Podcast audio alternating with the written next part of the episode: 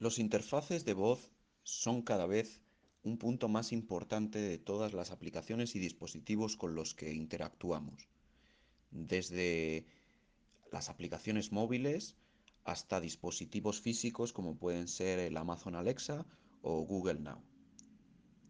La voz es más importante que nunca a la hora de interactuar con Internet y a la hora de interactuar con la web.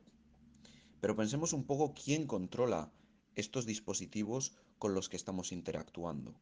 La mayoría de ellos están controlados por los mismos de siempre, en este caso Amazon y Google, dos de los mayores jugadores en, este terreno. Muy importante pensar qué ocurre con nuestros datos. ¿Quién tiene control de estos datos? La privacidad de estos dispositivos está puesta en cuestión en la mayoría de los casos. ¿Qué hacen con nuestros datos? ¿Con quién les comparten? Además, ¿qué ocurre si tú quieres innovar en este terreno y crear un nuevo dispositivo similar con otro planteamiento diferente? El coste para los desarrolladores es muy grande. Si quieres una aplicación que lea la voz de tus usuarios, tendrás que irte de nuevo a los grandes, como pueden ser Amazon o como pueden ser Google, y pagar por estos servicios. No te ofrecen esta tecnología más que como servicio.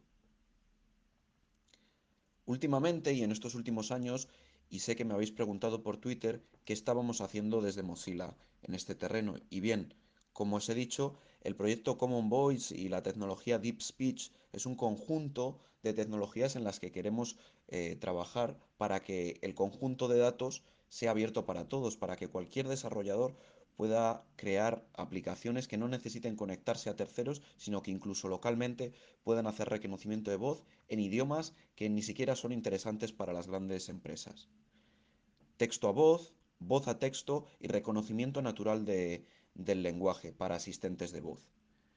Sé que este mini podcast eh, o micro podcast es muy corto, pero en próximas ocasiones intentaré hablaros un poco más de estos proyectos. De momento, una reflexión. ¿Qué hacen con nuestros datos? ¿Estamos a gusto con ello? ¿Y qué podemos hacer para cambiarlo?